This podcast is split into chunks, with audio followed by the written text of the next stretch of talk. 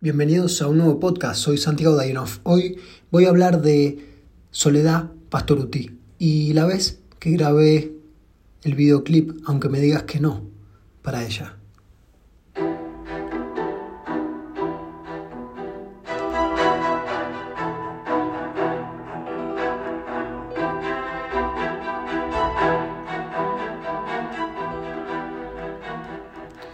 Cuando me ofrecieron este trabajo fue gracias a mi amigo Sebastián Note, que le mando un saludo. Me dijo que estaban buscando un baterista. Yo lo primero que pensé era que había que imitar eh, o hacer la mímica de estar tocando la canción. Y bueno, escuché la canción de todos modos y decidí aprendérmela. Eh, fue un lindo trabajo, siempre es un lindo trabajo escuchar una canción y tocarla. Entonces el día de la grabación me pasan a buscar y subo la batería a la camioneta y llego allí y me dicen, bueno, trata de armarla acá, que era una casa gigante por San Telmo, Barracas, y cuando la armé veo que están armando también las cámaras y me dicen, bueno, vas a filmar primero vos. Y me di cuenta que tenía que filmar solo la batería.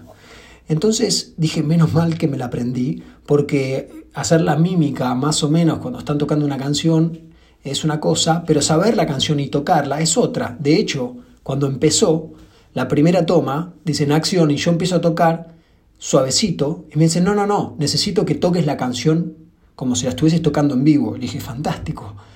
¿Podés subirme el retorno? Entonces suben el retorno y toco la canción en dos tomas. Y la graban de distintas formas. Eh, y me acuerdo que fue una muy buena sensación. Y recuerdo el momento en que llegó Soledad. Me acuerdo que era una persona, es una persona súper simpática. La conocía de, verla en televisión y escuchar hasta el cansancio el disco Poncho al Viento. Especialmente, eh, bueno, la canción que dice Pilchas Gauchas, que la letra la recomiendo escuchar.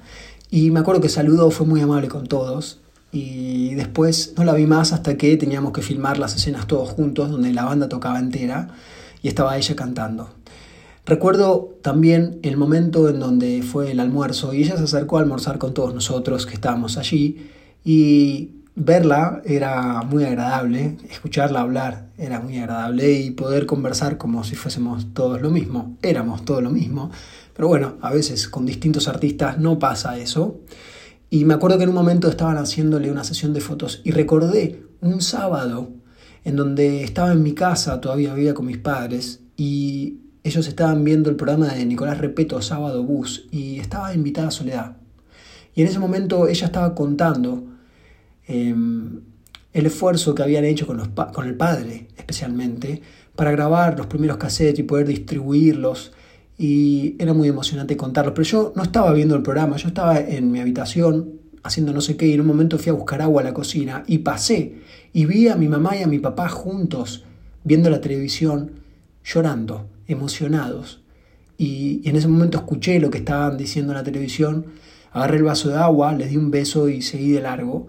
Y eso fue por lo menos 15 años antes de la grabación de este video, de este videoclip. Y me acuerdo que en un momento que estaban haciendo una sesión de fotos y ella estaba descansando, me acerqué y le dije, Sole, escuchá, te quiero contar una anécdota. Y le conté esa anécdota. Le dije, mira, es la primera vez que vi a mis papás juntos, emocionados por algo.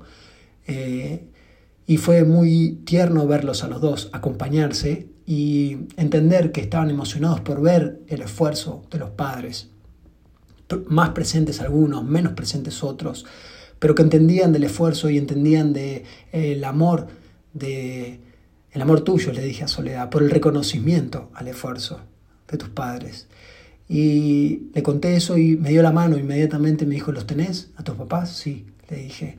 Y sonrió, me acuerdo con esa sonrisa gigante que tiene, y me dijo, mándales un beso de mi parte. Y me acuerdo, le dije sí, y bueno, me fui. Eh, después seguimos filmando otras escenas.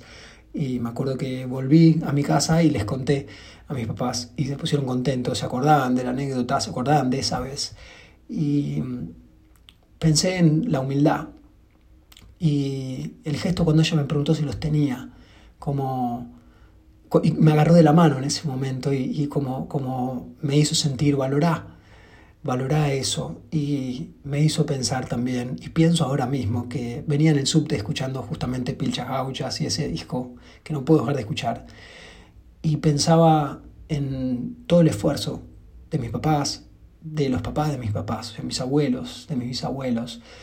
Es bueno hacer a veces el ejercicio de dibujar el árbol genealógico y si no uno no sabe preguntar y ver todo el esfuerzo que viene de hace mucho tiempo, y no importa la relación que uno haya tenido con los padres o con los abuelos, entender, entender que eran otras épocas eh, donde se formaban, era otra sociedad, donde había otros valores, donde se permitían otras cosas, donde había muchos tapujos, muchas inhibiciones, que fueron cediendo con el tiempo para que aparezcan otras, para que se liberen otras, y que los padres hicieron lo que pudieron. Y me hizo pensar en un mandamiento, que es el que los padres tienen con los hijos y el mandamiento, o mejor dicho, el mandato que tenemos como hijos, que es ser feliz, ser felices.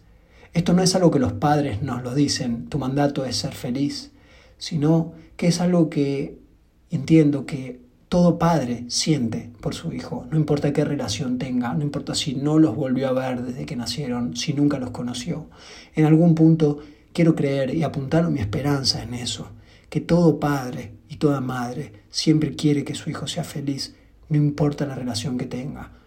Entonces, esta reflexión me dan ganas de compartirla porque pienso en la humildad de Soledad, eh, que hace poco, bueno, hace un año la fui a ver con una amiga a Movistar Arena y veía que estaba todavía ahí viva esa, humildad.